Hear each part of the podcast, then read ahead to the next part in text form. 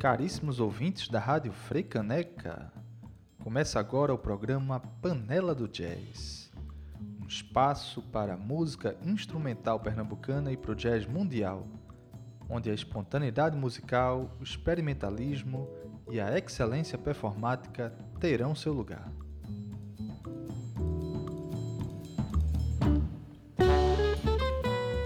Eu sou Ângelo Monjove e este programa é uma produção da sociedade civil. Tem o apoio da Fundação de Cultura da cidade do Recife por meio do edital de ocupação da programação da Freicaneca FM.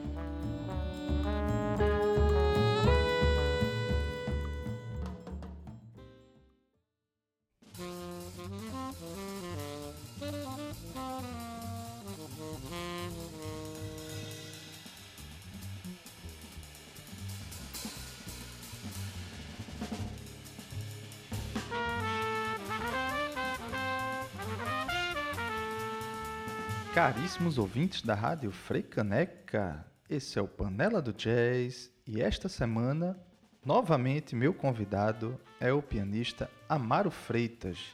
Vamos dar continuidade à conversa que a gente teve na semana passada. Quem não conferiu, quem não ouviu, pode acessar ali no podcast do Panela do Jazz, tanto em Spotify quanto no Anchor. E é isso aí. Para os que não conhecem o Amaro Freitas, estamos falando aqui de um pianista, um músico de jazz, música instrumental, um dos principais artistas deste segmento que já tivemos na história de Pernambuco. Né? Mas vamos lá. Na semana passada, Amaro, estávamos falando sobre o cuidado e o esmero numa gestão de carreira quando você vai fazer participação mais especificamente, estávamos falando da sua participação com o Lenin. Vamos falar um pouco mais sobre isso novamente.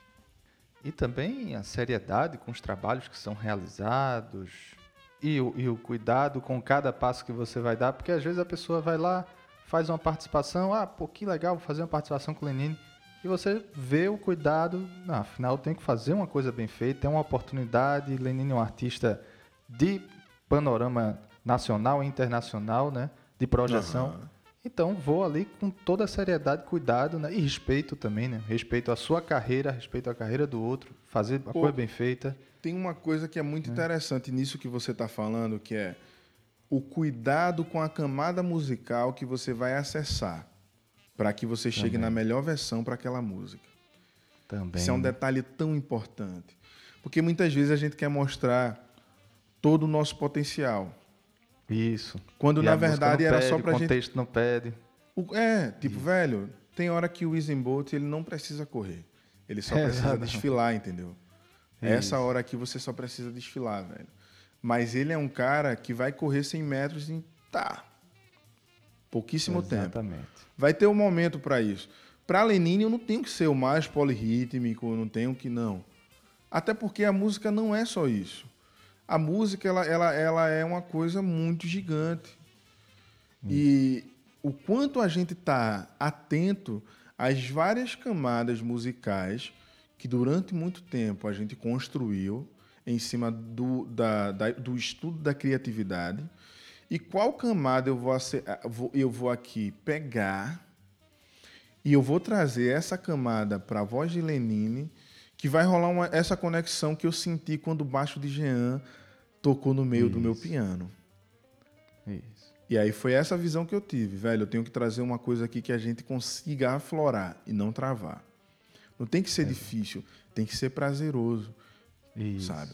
E aí eu faço o arranjo, vou mandando para ele. Aí ele diz, pô, tá perfeito, a gente ensaia. Eu tenho dois dias com ele e eu sugo muita coisa dele, assim, eu faço muitas perguntas para tentar entender. E ele, muito generoso, foi uma pessoa muito aberta, que trocou, a gente gravou, teve uma Nossa. repercussão muito grande na mídia. O Sangue Negro já era uma repercussão gigante no Brasil e algumas matérias Isso. fora do Brasil. O Racif estava nascendo já com a parceria que despertou o interesse de uma, de, de uma produtora, né, a 78 Rotações, que é a minha parceira uhum. hoje e quem cuida de uhum. todo o meu trabalho. Uma e aí eu já agência, estava com né? a set... Produtora, É, uma, agência. um- um- é produtora, agência, agora tá, tá virando editora também.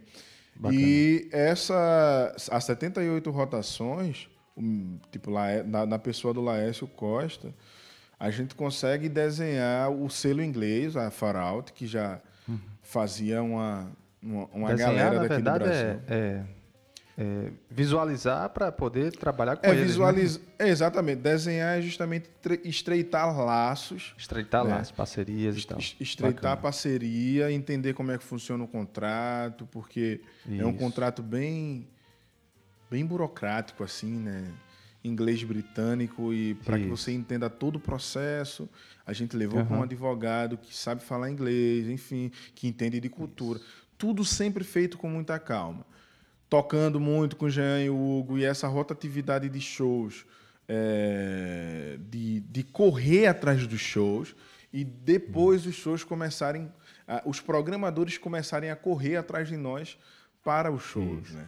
Vamos agora abrir a parte musical do programa com um tema, um tema que praticamente eu guardei para um momento muito especial aí dessa série de programas do Panela do Jazz, que é um tema que com certeza mudou a vida de muita gente e não só mudou, talvez posteriormente, o panorama e a vida do jazz e da comunidade jazzística como um todo, que foi o tema e o álbum do Miles Davis, chamado Kind of Blue, de 1959. Então, queria abrir essa parte musical do programa com talvez o tema mais famoso desse disco, que é logo a faixa 1 do disco, um disco que tem Joe Coltrane, seu, o primeiro grande quinteto de Miles Davis, né, com Joe Coltrane, Bill Evans, Kenneth Ardley, Paul Chambers e Jim Cobb na bateria. Vamos lá com o tema So What.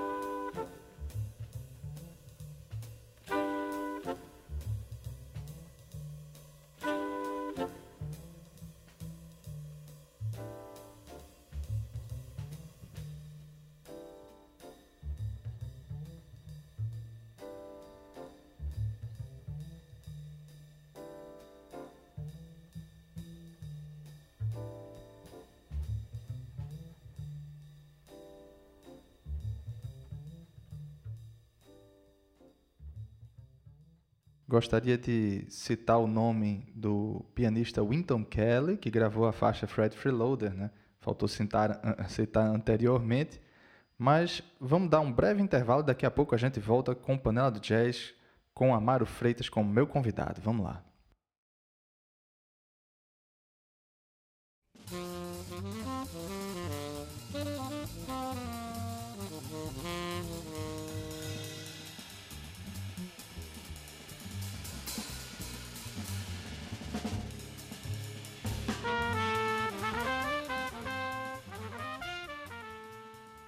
Estamos de volta com o programa Panela do Jazz. Estou aqui com o pianista Amaro Freitas nessa série de dois programas, né, série especial aí do Panela do Jazz aqui na Rádio Freicaneca.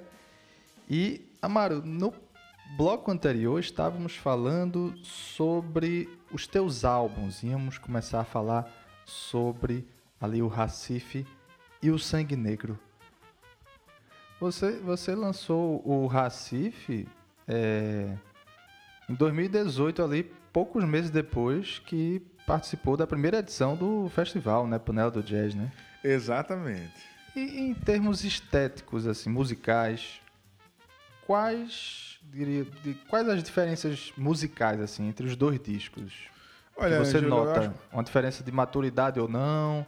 Ou é mesmo só uma questão musical? Foi um, um um como é que se diz, um objetivo diferente né? entre os, verdade, o Sangue Negro e o Recife?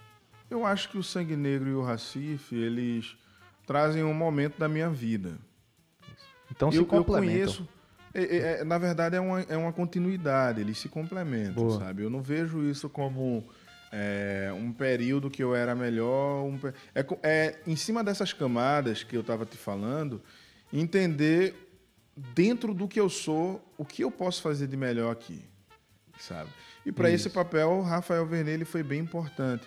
Tinha uma música que eu queria improvisar três coros. E ele Mas chegou o e disse, Recife também foi com o Rafael Vernelli, produção não, musical? Não, não. Só voltando pro Sangue Negro, porque Sim. sempre tem essa coisa do primeiro, do segundo disco ser melhor que o primeiro, né? No, no, no Sangue Negro, Rafael Vernelli chega para mim e diz, velho, é um coro só. Digo, não, mas eu quero ter. Ele diz, você não tem fôlego. Não, mas e aí, depois de seis meses, quando eu escuto, eu digo, caramba, um coro só fechou lindamente a música. É. Se eu tivesse improvisado três cores, eu, tinha, eu não conseguiria desenvolver uma ideia aqui para sustentar todo esse tempo. Né? E é. aí, quando eu chego em Recife, eu, eu me sinto já confiante para produzir o meu trabalho. Né? Uhum. E já com uma, uma experiência do estúdio, já sei como é que funciona e com outras vivências. O Sangue Negro ele traz, traz essa vivência do Amaro que ia para Ezo Barros Melo.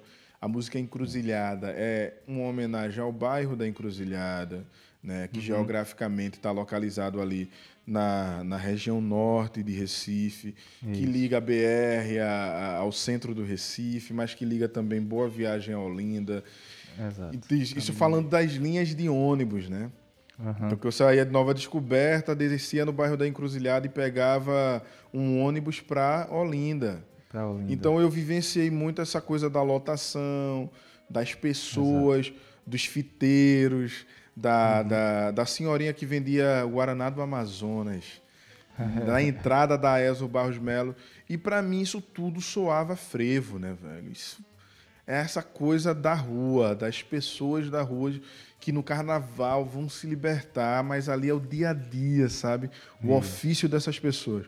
E aí eu faço encruzilhada pensando nesse momento, porque todo momento eu tive pensando música como extensão da minha vida e do meu corpo, sabe? E hum. aí quando eu chego em Recife, inclusive é, o Sangue Negro vai ter ainda Samba de César, que é uma homenagem ao professor Marco César, é o Estudo Zero, que é uma música de Hugo, Sangue, o próprio sangue, sangue Negro, essa coisa que eu estava escutando muito, uhum. bebop. Boa. Enfim. Quando eu chego no Recife, eu estou em outras vivências, nesse relacionamento é, com a cidade, o Recife, com o litoral, com as pedras. E musicalmente, talvez até um pouco mais de, como é que eu posso falar, de atenção às linguagens, né? As linguagens musicais daqui de Pernambuco, né? Como com, com mais direto, você estava mais direto ali do maracatu, do frevo, talvez. Não... Pois é, eu acho que, diferente do, do Sangue Negro, que vai ter samba, vai ter Sim. frevo, vai ter mais. Nesse disco Racife, a atenção para o ritmo. Isso. Ela, ela tá Fica mais, mais evidente. Mais evidente, mais evidente. E é uma coisa que eu estou estudando muito mais. Tanto a questão da polirritmia, como de é, deslocamento rítmico, né? Deslocar em uma mão e segurar na outra. E perceber todas essas outras influências da vida uhum. através do ritmo. Então eu vou fazer isso com o trupé, né? eu vou fazer isso com o maracatu, que é o afrocatu, eu vou fazer isso com o racife, que é essa música que celebra o encontro do mar com as pedras do Recife, o mar isso.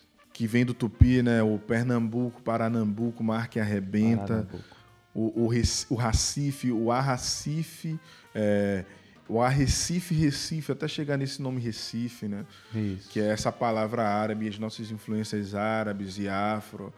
Enfim, uhum. eu, eu começo a, a, a conhecer tudo isso e o Passo do Frevo, que eu já tinha me, me, apresentado algumas vezes, aí tem a música chamada Passo, e essa provocação Nossa. do passo, né, de querer que você leve frevos com outras Isso. atmosferas, então eu faço uma isorritmia de um 7 contra 2 que eu passei um tempo gigante estudando para conseguir fazer, que é bem, bem difícil, velho. E... Imagina. E aí a música, ela, ela já está em um, um, outro momento, porque a minha vida já está em um outro momento, a minha cabeça já está em um outro momento, né? E aí é, a gente compõe o, o Recife com a participação desse parceiro que já tinha se apresentado comigo em vários palcos da vida, que é o Henrique Albino.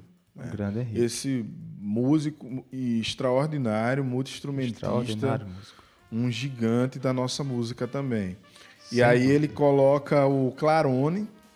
E Quem não é, ouviu ainda falar sobre Henrique Albino, que ainda não ouviu algum trabalho do Henrique Albino, ouvirá em breve, com certeza. ouvirá em breve. Exatamente. É questão, eu digo que é questão de tempo, Henrique, é questão de tempo para ser reconhecido também nacionalmente, né, nos trabalhos. Aí eu tenho um pianista lá no, no Rio de Janeiro, que você deve conhecer, o Jonathan Fair, né? Conheço ele, demais. Ele está sempre em busca de rotular, digamos, a própria música, né? É como se fosse uma nova vertente estilística, ele fica falando assim. Então, antes ele dizia que fazia um jazz urbano. Eu digo, peraí, mas. Que era o é um urban termo, jazz. É um termo meio redundante, porque o jazz nasce urbano desde as suas origens, né? Agora ele, ele fala que é um pianista é, afrofuturista. Eu digo, pô, bicho. Mas eu, eu acho que se tem algum trabalho hoje no Brasil que se pode falar de novidade estética e musical, nesses termos do jazz, eu acho que é o do Amaro Freitas Trio, sabe? Dentro dessa ah. brincadeira aí do Jonathan, de, de rótulos assim, é... qual seria o estilo do Amaro ah, Isso é muito bom. Você... Eu sempre tive preparado para essa pergunta. Olha aí. Música não rotulável. Isso quem me ensinou Boa. foi o Hugo. e o Hermeto Pascoal, né? Música livre. Música livre, música do mundo. É música livre, cara. Assim, a gente... É, é... O mercado, ele acaba posicionando as pessoas é. para criar os rótulos, né? Quer encaixar, Porque... né? quer os encaixes. É, isso vem muito de uma estética europeia, se você for pensar, uhum. que eles gostam muito de determinar. Então, tipo, é, eu vou, vou te contar agora uma, uma coisa que é uma experiência particular minha é, sobre o nosso trabalho na Europa, principalmente. Uhum. Em vários lugares que a gente vende o nosso trabalho, é, a gente já conseguiu sucesso, enfim, a gente já fez isso. Quatro tours na Europa. E cada Massa. vez as tours vêm ficando melhor. A nossa primeira tour já foi tocando nos principais clubes da Europa, né? Isso. Eu me lembro até quando você Scott. viu. É o, é. o. Como é o nome? É o. O da França, como é o nome? Duque de Lombard. Sim. Né? O Casa da Música em Porto. Então a gente começou muito bem. Mas eu diria que muito dos curadores europeus sentem dificuldade para aceitar a nossa música. Por quê? Uhum. Por questão de rótulo e da onde vem. Que ele muita, muitas vezes a música brasileira ela é colocada nesse lugar de tipo música refinada, quando se fala da bossa nova, onde eu vou estar ali bebendo meu bom vinho e escutando Isso. Águas de Março, né? O Ou, lounge, mu- música lounge. né? É, ou a música folclórica, música de índio. E Aham. isso é um termo altamente pejorativo, assim, que eles usam sobre a música brasileira quando se Étnica, fala. né? É, Conceito étnico, né, da música também. Exatamente, de isso pro axé, isso pro frevo, isso sabe? É como se fosse música folclórica do Brasil. E aí quando eles veem esse trabalho em cima do que eles consideram música folclórica do Brasil, das tradições, eles têm dificuldade de aceitar isso do brasileiro, porque o brasileiro está trazendo uma música que é considerada intelectual. E essa música intelectual não se espera do Brasil, se espera dos Estados Unidos, sabe? Então o cara ele vai dizer, velho, o indiano que mora nos Estados Unidos, né?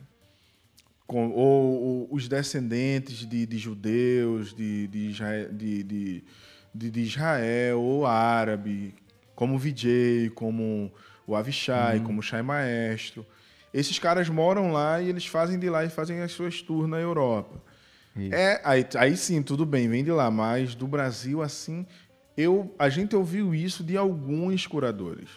A gente Fica não aí. espera essa música do Brasil. E aí a gente começa a entender melhor a dimensão do mercado, de tipo, mas como é que funciona então um Hermeto Pascoal no circuito Exato. internacional? Um Como é que funciona um Egberto Gismonte? Como é que funciona um Hamilton de Holanda? É muito, é, é muito interessante observar que existe um, um- dentro de todos esses trabalhos uma música que se tornou uma marca junto à bossa nova, que é o samba jazz. Exato. E no fim das contas, por mais que seja virtuose, rápido ou lento, você está trabalhando essas duas estéticas que o gringo ele carimbou e ele considera como música brasileira: samba jazz e bossa nova.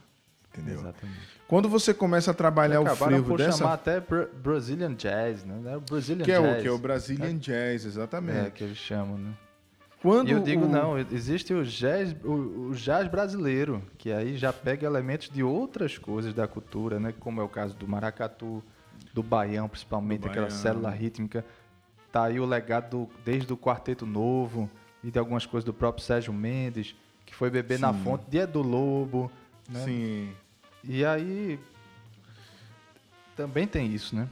Então vamos buscar esse exemplo musical aí lá atrás, em 1967, quando o Quarteto Novo, formado ali por Ayrton Moreira, Hermeto Pascoal, Heraldo do Monte e Tel de Barros, lançaram esse disco clássico né, em 67, de nome homônimo à banda, Quarteto Novo, que mudou toda essa visão musical do jazz brasileiro. Eu digo, é ali é que nasceu o jazz brasileiro, porque pela primeira vez um grupo se apropriando do jazz traz toda essa vertente musical da, das linguagens do Nordeste, como baião, xaxá do maracatu. Então vamos ouvir um temazinho para exemplificar o que a gente vem conversando aí, que é um tema chamado Síntese desse álbum aí. Vamos lá, de Quarteto Novo. Thank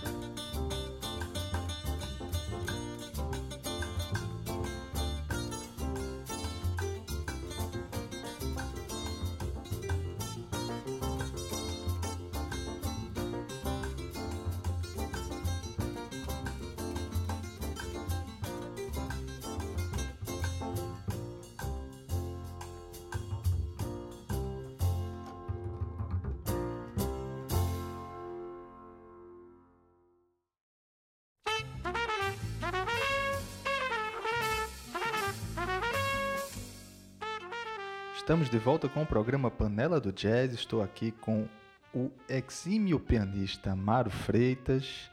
E Amaro, no bloco passado a gente estava conversando sobre a aceitação do mercado estrangeiro, ou seja, do europeu, do norte-americano, majoritariamente, que consomem o jazz brasileiro, também o japonês, né?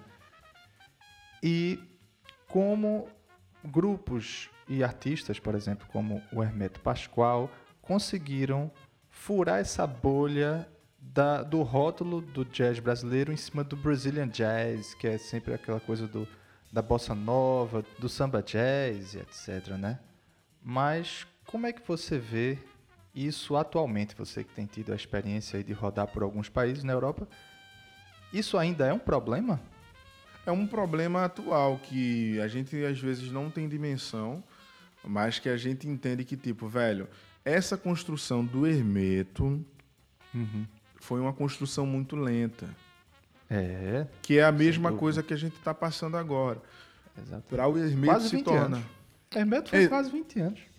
Para você pra se tornar essa referência da música intelectual de um país como o Brasil, vai ser diferente de um cara que vem da Inglaterra ou um cara que vem de Nova York, entendeu?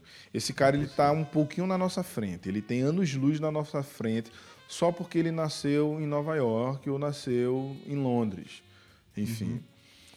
Eu, sendo do Brasil, eu não posso jamais abrir mão do meu trabalho, da minha estética, porque se eu abrir uma vez para o Amaro Freitas tocando bossa nova, eu nunca mais vou conseguir ser esse Amaro Isso. Freitas. E ao mesmo tempo, no lugar de eu tocar em 10 festivais agora, eu vou tocar em 4, em 5. Mas é uma construção, entendeu? Claro. É mais uma barreira de todos aqueles lugares de subalterno que eu que eu estava falando sobre nós. Isso. Brasil, do Nordeste, da periferia, ainda tem esse lugar do negro e agora da música que se espera do nosso país. Entendeu? Isso. Então tudo é uma construção e, e, essa é talvez a forma mais inteligente de vencer as barreiras, é quando você vai pelo intelecto, pela sabedoria, uhum. pela educação. E pela não quando você fica batendo você de bem. frente. Sabe? Eu diria quando você pela bate... sabedoria, porque a sabedoria, num contexto mais amplo, seria é, é, tem, tem um grande mestre que dizia assim: sabedoria, que é inteligência, é a, o equilíbrio perfeito entre a razão, a emoção e a ação. Né? É esse equilíbrio perfeito aí. Né? Então, acho que você vem conduzindo sua carreira de forma sábia porque você também usa seu coração, você também usa sua Exatamente. emoção, você também usa sua espontaneidade, você não fica só na, na, no contexto racional da coisa, porque muita gente pode fazer isso e, e deveria chegar lá, e a gente sabe que não é só o único caminho, né? Cara, deixa, isso, deixa, eu isso, isso, deixa eu só pegar um gancho nisso Vai. aí, Ângelo. O que você falou, eu não sei se você sabe disso, mas é, todos esses filósofos europeus, eles estudaram no Egito. Uhum. Tipo Aristóteles, Platão, todos esses caras, eles estudaram no Egito.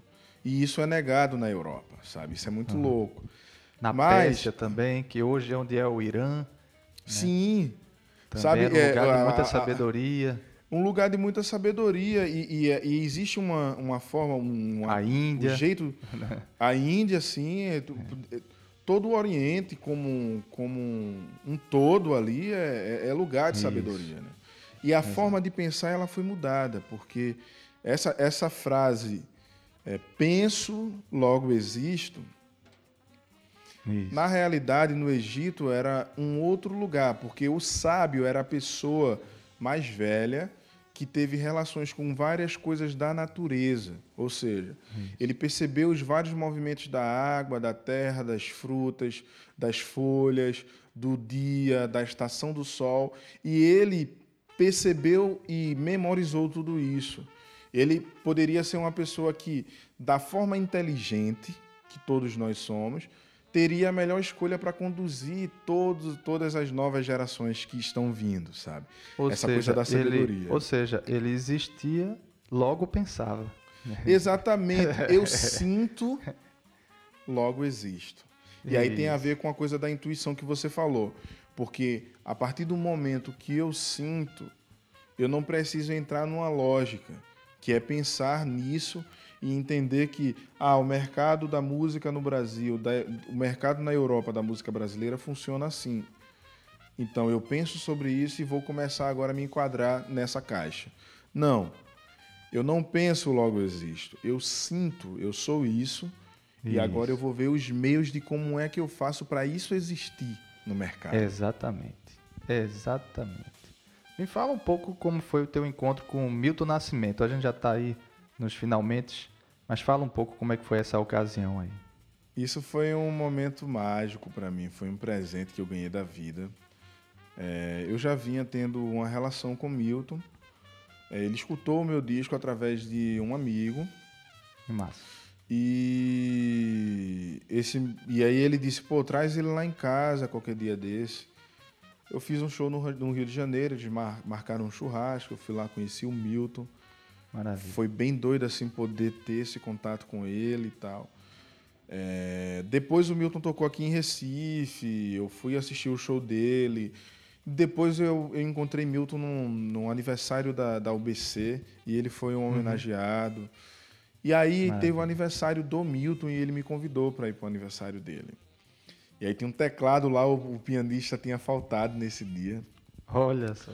Aí me perguntaram, ah, você quer tocar? Eu disse, pô, será? aí. E aí eu vou ali, toco uns temas do Milton é, improviso, e aí ele decide cantar. Não, eu quero cantar. E ele nunca, segundo relatos, ele nunca quis cantar na festa dele. Né? Ele começa a cantar, canta uma, canta duas, a gente tá ali, aí a gente se diverte. Depois aí, Milton senta bem perto de mim e a gente começa a tocar uns, uns standard de jazz. E aí Olha. eu largo o dedo assim, né, velho? Enfim. Diga aí. Depois de um tempo, Laércio diz para mim, olha, tem uma notícia muito boa por vir. Eu digo, diga, velho, o que é, o que é? Aí ele chegou uma hora e disse: Ó, oh, o Milton quer você num projeto novo. Na verdade, Milton já estava gravando esse trabalho com o Criolo há um tempo. Uhum. E o trabalho estava parado e eles decidiram fechar o trabalho de uma forma mais é Como se fosse uma sequência de singles, né? Pois é, é, mas eles não lançaram nenhum single. O grande lance é esse. Eles lançaram o trabalho todo de uma vez. Em um mês que eles massa. lançaram o trabalho. Ah. E aí. É eu recebi o convite e entrei em contato com Daniel Ganjamin, que é o cara que produziu o disco. Eu fiz um show em São Paulo e a gente se encontrou, deu um rolê e, e visitamos alguns estúdios para ver qual seria o melhor estudo, pensando na logística do Milton, que é um senhorzinho, né, que tem que andar e tal, tem que ser um lugar confortável. Ele tem, a um, gente encontrou... tem um, faz um tratamento para diabetes avançada, né? Exatamente. Então tinha que ter esse lugar, é, tinha que ter um bom piano. O mesmo lugar teria que ser grande para poder ter um trabalho de audiovisual. Enfim, a gente encontrou o estúdio ASICS, é, do querido. É um nome bíblico. Adonias. Certo. Que tem um sistema de cabeamento mais perfeito que eu já vi nesse mundo. assim. E começamos a trabalhar os arranjos. E aí eu pensando em Milton, e Criolo, é, na parte da música que não existe em Amor em SP, de Milton Nascimento, mais uma vez eu retomo para essa coisa de entender a melhor camada para trazer a melhor versão da música. Né? Isso. Eu trago um piano minimalista, geralmente quando o cantor ele, ele quando a gente pensa nessa estrutura de arranjo convencional, o cantor geralmente quando canta numa região, a gente toca em outra, né? Exato. E a mesma coisa entre instrumentos harmônicos. O violonista ele vai tocar na região aguda, o pianista segura um pouquinho mais no médio. Enfim, hum. vai se criando uma camada que, que as frequências soem bem. Exato. Nessa onda do piano minimalista, quando você pensa no, no, no na, na, música erudita francesa do Ian Tisse, do Eric Satie, eles vão trabalhar muito a parte média do piano, né? Uhum. E e aí eu começo a pensar como eles na região média aguda. Só que existe uma camada que você toca de uma forma que é o pianíssimo muito baixo, que essa camada no lugar de chocar com a voz, ela na verdade abraça, mais uma vez aquela história de colocar a voz no meio do meu piano, no meio do meu som. Eu estava uhum. ali tocando as frequências na mesma região que Milton estava cantando, só que de uma forma muito baixinha.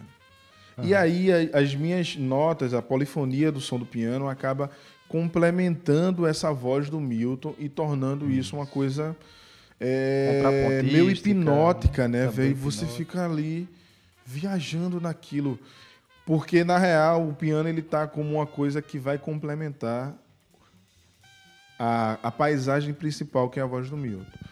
Na parte do criolo, eu trago uma harmonia pensando no, na construção de Miles Davis, né? Da, das Sim. conversas que Miles ele tem com Herbie Hancock, no que Herbie Hancock faz depois do Miles, no que Robert Glasper Isso. faz como extensão do Herbie Hancock. Robert Glasper. Sim. É.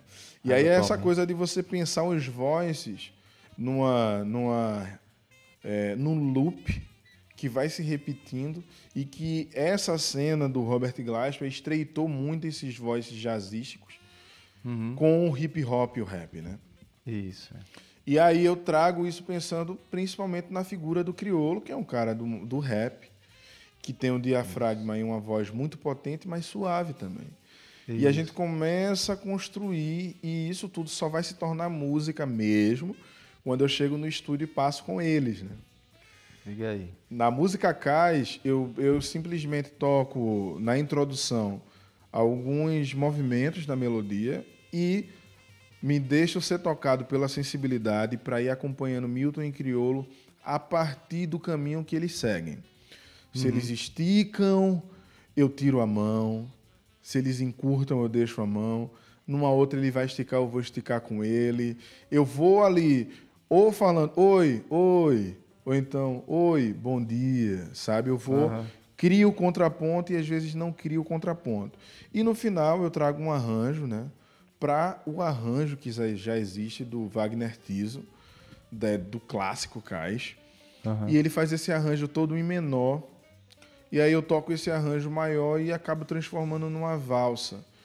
E aí foi muito emocionante, porque eu recebi várias mensagens sobre as duas músicas mas Nossa. teve uma em particular que me disse, Amaro, quando eu escutei o fim da música, e isso para mim, como um posicionamento também de músico instrumentista, é muito importante porque a música acaba com o instrumental.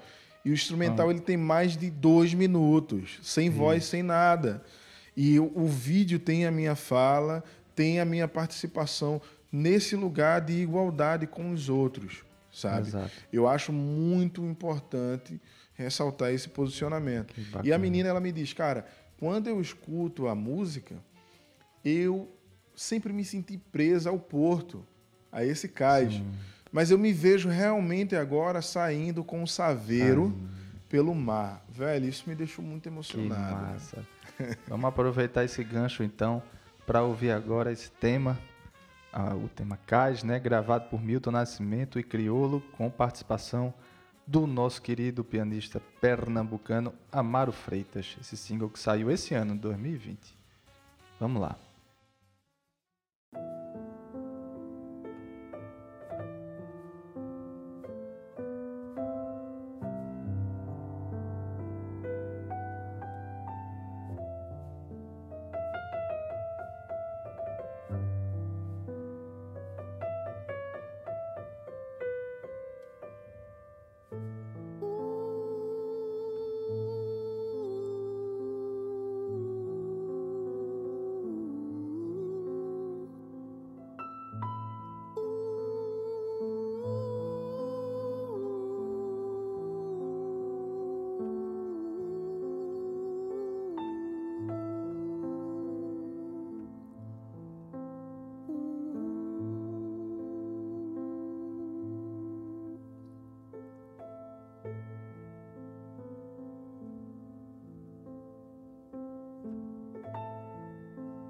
Para quem quer se soltar.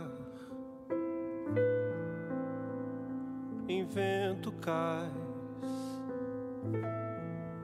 invento mais que a solidão me dá.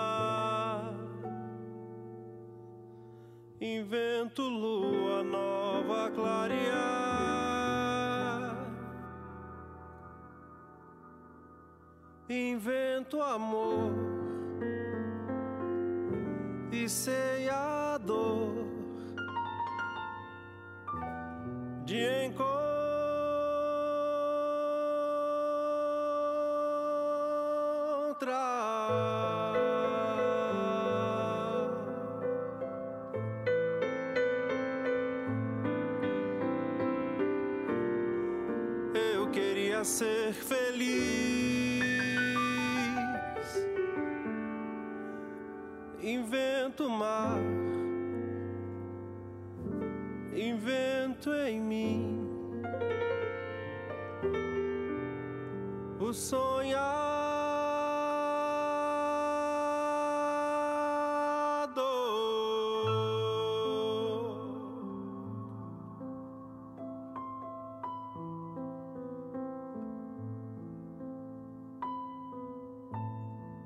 Para quem quer me seguir.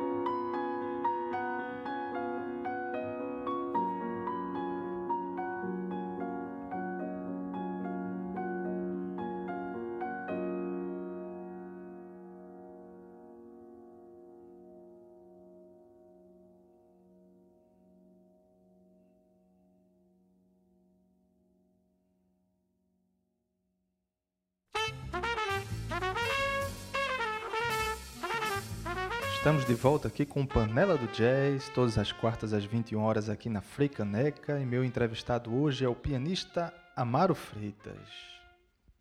Amaro, agora para terminar, conta pra gente aí quais os teus próximos projetos, né, que estão aí agulhados para acontecer. O que é que a gente tá num período aí de pandemia, muita coisa teve que ficar em stand-by, né?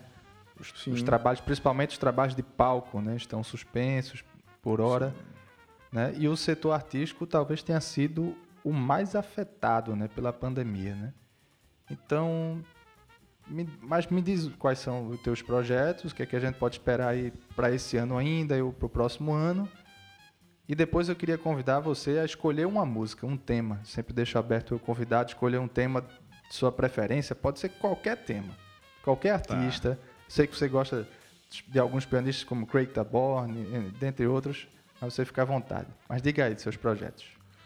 Olha, é, a gente aprovou dois editais, o da Petrobras e o da, da, da Natura. Natura. A gente estava em tour Excelente. de encerramento. Natura é ótimo. Natura é maravilhoso. A gente estava em tour de encerramento da, do, do, do disco Racife. Hum. E isso meio que foi interrompido por conta da, da pandemia. E agora a gente está adequando o projeto para uma possibilidade de fazer as oficinas online e estamos uhum. vendo se a gente segura para fazer os shows no ano que vem ou Isso. se faz online também. Uhum. É, tem o, o, terceiro disco, que é o terceiro disco pela Natura. Estamos na produção disso. Massa. É, o disco muito. Eu estou muito apaixonado porque foi um laboratório bem pesado também. Já tem, tem mas nome? eu não posso dizer ainda. Ah, tá certo. Segredo. Eu ainda não posso dizer o nome do disco, mas Tranquilo. é um disco que está totalmente relacionado à busca ancestral, né? Massa. De criação de identidade, sabe? De, de memória também. Eu acho que o disco ele traz, traz isso, né? Esse Brasil que me foi negado como, como pessoa que é, teve a sorte ainda de ter referências ancestrais como Milton Nascimento e o Naná Vasconcelos, mas isso. que isso poderia ser bem mais vasto se eu conhecesse os outros ancestrais antes dele. Um resgate é, mesmo, né? Então é um, é um trabalho de resgate, de memória. Esse disco vem com isso, sabe? Bacana. É, tem o um disco também de Luna Vitrolira, é, que lançou um livro, né? Exatamente, minha companheira, parceira companheira. de vida.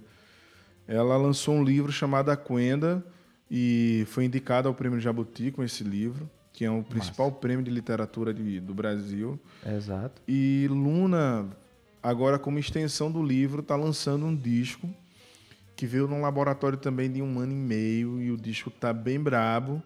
É, eu acho que nos próximos meses a gente vai ter uma, uma, uma organização mesmo assim de de planejamento de, de cada etapa de lançamento do disco então, dela. de fato, ela vai se lançar como cantora agora. Ela vai se lançar como cantora, mas ela Sim. vai se lançar como um poeta na música também. É, como tem performance, uma então. É, que se você for olhar, o lugar da poesia dentro da música muitas vezes é colocado como uma trilha sonora e a pessoa vai falando a poesia ali. O que a gente Isso, fez a no trabalho é colocada como trilha. Isso. É colocada como um trilha, né? O que a gente fez no trabalho de Luna é entender cada parte da poesia como A, como B, como Boa. um C, né, como um momento de passagem e volta para o B. Então ela está recitando a poesia de uma forma também que não é rap, nem uhum. spoken word, mas é uma coisa que tem a estrutura musical com a poesia sendo recitada. Bacana. Esse trabalho está muito, muito interessante. Voz e piano é... ou tem outras Nada, elementos? tem. Eu produzi vários beats eletrônicos, sintetizadores. Tem piano, tem a percussão de Lucas dos Prazeres, tem Maravilha. a bateria de Hugo Medeiros e algumas faixas. Tem a participação. Tem Bruno Jorge mixando e masterizando. Tem a participação de Lirinha, de Xênia França e de vários poetas, como Mel Duarte, é, Bione, é, Belpuan, enfim. Tem Cristal, tem vários, vários personagens, assim. O disco tá bem pesado. Muito, muito, muito bom. É, e eu acho que esses são os, os, trabalhos que tem pela frente. Tem outros Maravilha. trabalhos que eu estou trabalhando incessantemente, aproveitando esse tempo É, eu acho que o tempo da pandemia ele veio e me, me trouxe um alerta mesmo para o ser humano que a gente pode ser, para o planeta, como temos que cuidar, a relação com o próximo. É, olha, é, deixar essa virilha mais exposta ainda do que são os problemas de construção no nosso país, das pessoas que moram na rua, do racismo, enfim, são muitos ensinamentos para esse momento. E aí chega uma hora que eu preciso, é, de, uma, de alguma forma, externar isso na minha arte, preciso ter o contato Claro. com a música. Então eu estou produzindo muita coisa que ainda não posso falar agora também. Mas Já Tem tá muita coisa por já. Para concretizar isso tudo, já, já é muito trabalho pela frente. tem muito trabalho para Sem vir. dúvida. Maravilha, meu irmão. Muito obrigado pela sua presença aqui. Foi um papo arretado aqui, engrandecedor e temos muito orgulho dos trabalhos que você vem fazendo aí no Brasil, afora, no mundo, como o nosso, digamos assim, o nosso representante, né? o nosso conte- conterrâneo, contemporâneo aí do jazz, da música instrumental e com, com muita propriedade, com representatividade, com consciência, com humildade. Eu acho que você é um cara que está de parabéns em vários aspectos, não é só o musical, não. Pô, meu velho, Eu acho que o trabalho que você vem fazendo também é uma coisa muito, muito, muito importante para esse olhar né, da nossa cena. É, tem aquele filme que Tiago Silva fez que eu achei bem bacana. Isso, bem, Bem, legal. Cena bem- Jazz, né? Cena Jazz. Jazz. Primeiro, primeiro filme que, que tem registro, né? De O vídeo primeiro, e tal. Exato. O primeiro filme. E aí, tipo, acho que a nossa cena, ela tá de parabéns, assim, em evolução mesmo. De continuidade, de, con- de uma coisa que parecia que, e aí, qual vai ser? Exato. E aí agora a gente tem um festival, tem uma rádio, é, tem um, um- um documentário, tem alguns outros festivais que já existiam. E quanto mais a gente tiver, tem alguns trabalhos lançados dessa nova, dessa nova cena, né? Exatamente. E isso é muito enriquecedor para que a Pará, quanto mais a gente tem, mais a, nossa cena ela se fortalece, né? Isso. E eu o te parabenizo de comunidade também aparece, isso, né? né? O senso de É, comunidade, assim, né? Isso aparece. E essa visão também é uma visão muito atual da nossa cena, né? Sem dúvida. E isso é uma coisa que vai fortalecer. é, a- desejo sucesso mesmo assim ao selo Boa Vista, porque é, material e músicos é o que não faltam para Isso, exatamente. para poder fazer a coisa acontecer. Então, é, eu acho que a gente está numa crescente que daqui a uns 10 anos a gente pode ter uma realidade totalmente diferente assim para a nossa cena pernambucana. Exatamente. sabe? Sem dúvida. É isso, meu irmão. Muito obrigado. Um forte abraço e até a próxima. Que a gente vai se vendo aí nesses caminhos musicais da vida, não é mesmo? É isso aí, meu velho. Muito obrigado. Vida longa aí nesse trabalho.